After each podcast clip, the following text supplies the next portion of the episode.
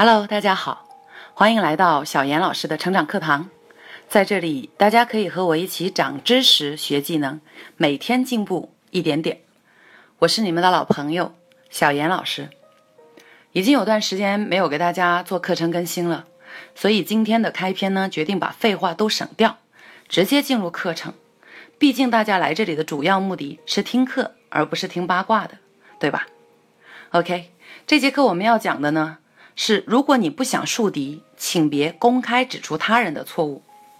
中国人呢是面子大过天的，无论男女老少，层次高低，脸面上的事情我们都觉得至关重要啊。所以俗话有说，打人不打脸，骂人不揭短。可是现实生活中呢，很多人就会不顾场合指出他人的错误，让对方很下不来台。据说呢，前段时间有位歌手。在接受某个电视台专访的时候，主持人呢就当面直说他多年来演唱风格突破不大。这个时候，原本心情愉悦的歌手当即就显得有点不爽，就问这个主持人说：“我的音乐你都听过吗？”主持人有点不好意思的回答：“我只听过一部分。”接着，歌手的情绪就有些失控了。他说：“你太自以为是，以偏概全了。如果你听过。”我相信你就不会说这样的话。一个歌手的音乐风格基本元素是无法改变的，就像你们主持人自古以来都是坐着的，你总不能说为了突破边说边唱边跳吧？既然你认为我的音乐突破不大，那我也坦白告诉你，你的主持多年来都是一个模子，可以说没有丝毫的突破。这个歌手一番话以后，让主持人顿时感觉尴尬万分，甚至都忘了接话。整个后面的这个访谈过程显得又尴尬又生硬，整个氛围很僵硬。其实我们来看这个案例，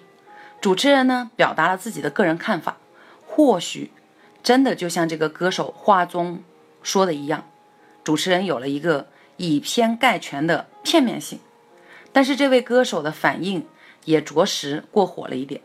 他不仅没有控制好自己的情绪，没有去虚心的接受。同时呢，他还当下就爆发了，当下就针锋相对，在一个公众环境下，用带有讽刺口吻评价这个主持人，说他也没有突破。最后呢，双方都很下不来台面。在这个事情之后啊，网友们开始一边倒的就说这个歌手太敏感，说不得碰不得，很多的粉丝瞬间转为路人。那对于歌手来讲，他就损失了粉丝，而对于主持人来讲，当下的那个状况也让他尤其的尴尬。实际上呢，人和人之间呢，原本是没有所谓的矛盾纠葛的，往往呢，只是因为有时候我们一不小心，逞一时口舌之快，说话没有考虑，只言片语伤害了别人的自尊，让人下不来台，从而就会引发一系列不必要的伤害，一系列不必要的损失。就像我们上面这个案例说的，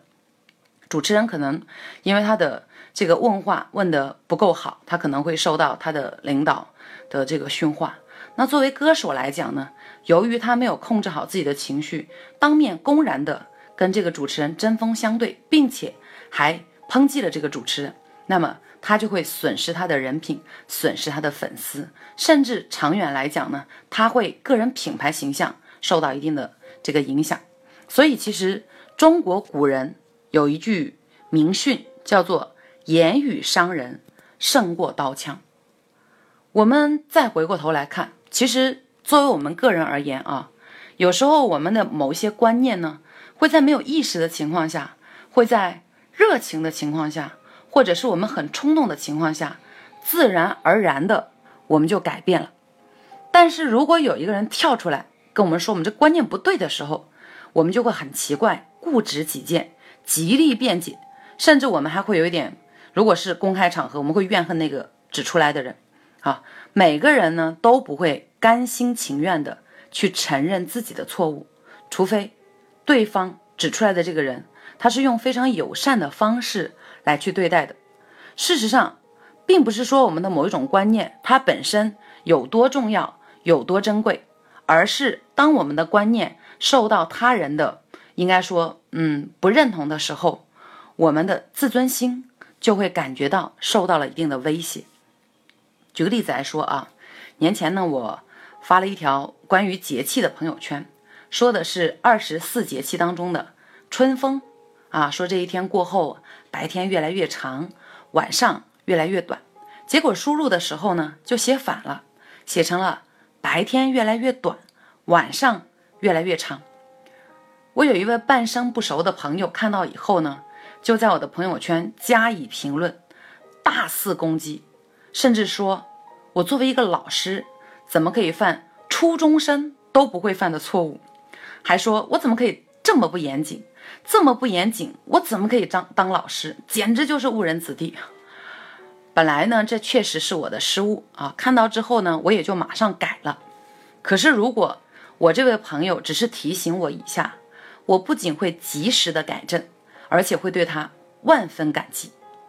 可是这位朋友呢就很奇怪，他就有一种揪到了我的小辫子就要马上大做文章的这种动向，并且我们还有互相认识的朋友，一定会看到他在我朋友圈的留言。所以我当时我就很生气，我就回复了他。啊，回复他我就说，是人都会犯错，人非圣贤，孰能无过啊？这个我写错了，那么很抱歉，可能看到的人对他们会有一定的负面影响。我希望我的学员们啊向他们道歉。但是我是个培训师，所以我就失去了犯错误的机会吗？我们每个人都会犯错误，换做是谁也会希望，即使我犯了错误，也能拥有改正的机会。而不是被人指责、被人抨击，所以我的另外一位朋友呢也看到了，那他呢就做的特别好，他也给我发了一条信息啊，他私信发给我的，他就说：“哎，那个小严老师，你朋友圈发的那一条关于春风的内容，是不是你输入的时候没有注意？白天和晚上好像反了。”我看到这个信息我就很感动啊。明明是显而易见的错误，我这个朋友提醒的时候呢，他就考虑了我的感受，用了“你是不是没注意”这样的话，给了我一个巨大的台阶，让我觉得啊，我不仅愿意马上去查看，并且改正，避免学委学员误导，同时我还超级感激他。我觉得这个对于我来讲，我会对这个朋友保持一种极其感恩的这种心态。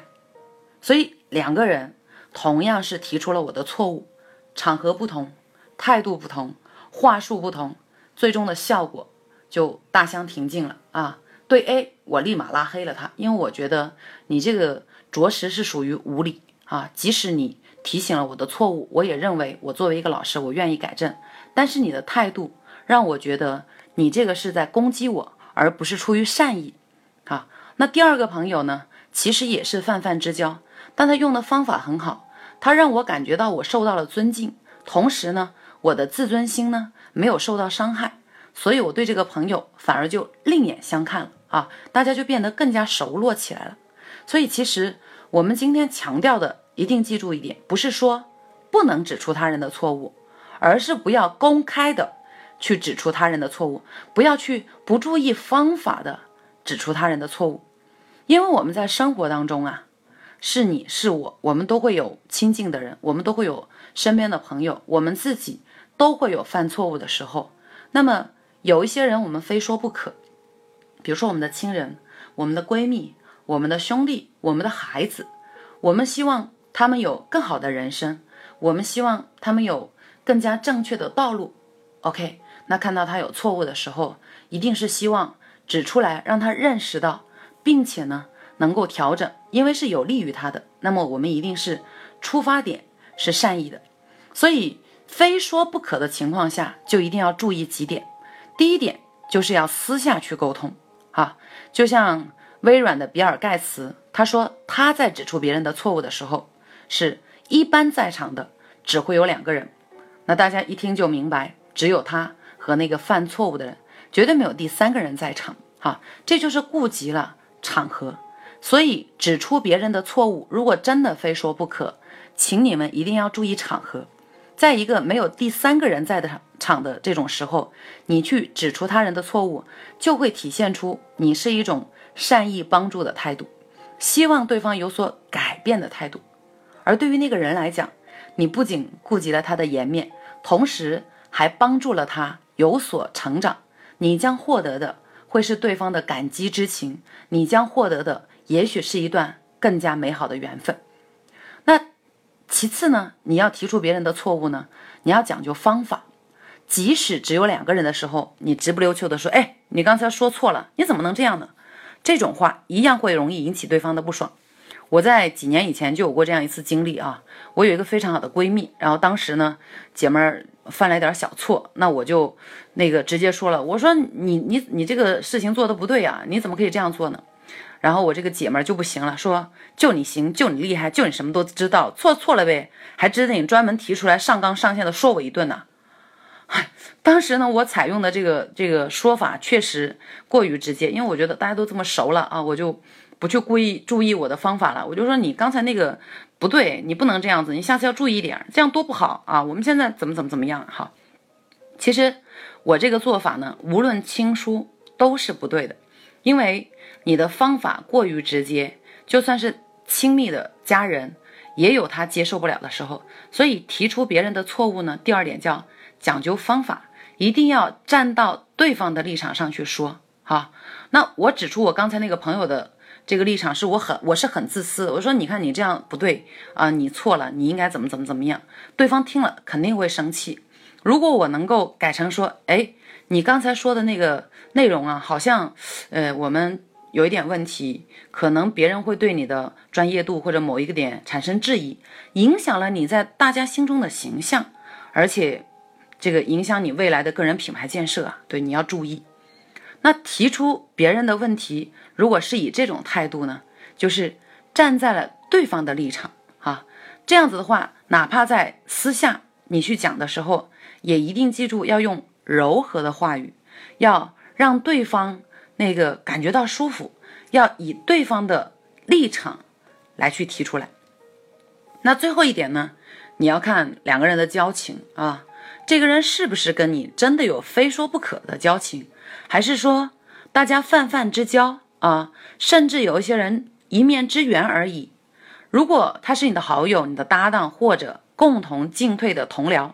那么这个人的错误可能会影响的不只是他一个人啊。那么你要说，如果只是一般的闲谈、吹牛、扯淡，而对方也并不是你生活中紧密的。啊，这个有很好关系的人，那么对错其实真的就不那么重要了，大家说是不是呢？当然，最后呢，不管怎样，想要少树敌，多交友，无非就是做到即使看破，也不要马上说破。这就是我们今天最后要告诉大家的。OK，